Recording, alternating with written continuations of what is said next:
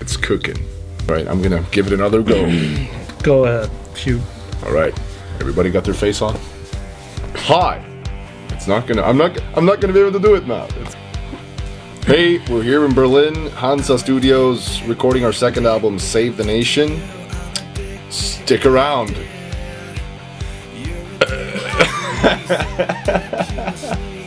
We uh, we started recording the album on Friday the 13th, which is kind of a a hex, if you will.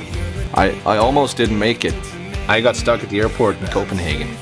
So they were they were gonna do the album with no vocals on it. Just one guitar and no vocals. That was sucked.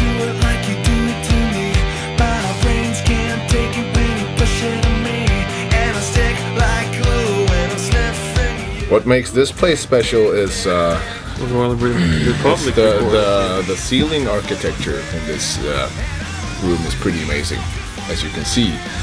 And also, U2 recorded here, and David Bowie the Depeche Mode. and Depeche Mode and Lou Bega.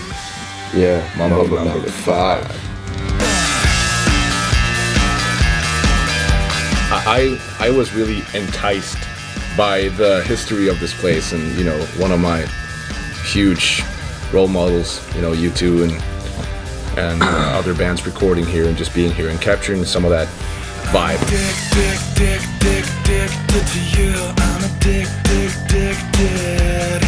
Well, of course, when you're when you're this close together for a longer period of time, and especially in the studio where everyone's flaws and weaknesses might come up to the surface, it's like, uh, of course, there are moments of tension, and you know, you want to punch people in the face. Early mornings the late evenings. We're, we're working pretty much uh, 12 or 13 hours a day.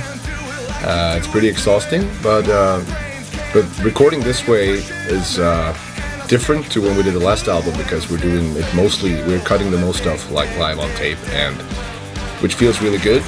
Just me and the click track. That's how you capture the magic of everybody playing together. He's not listening to us.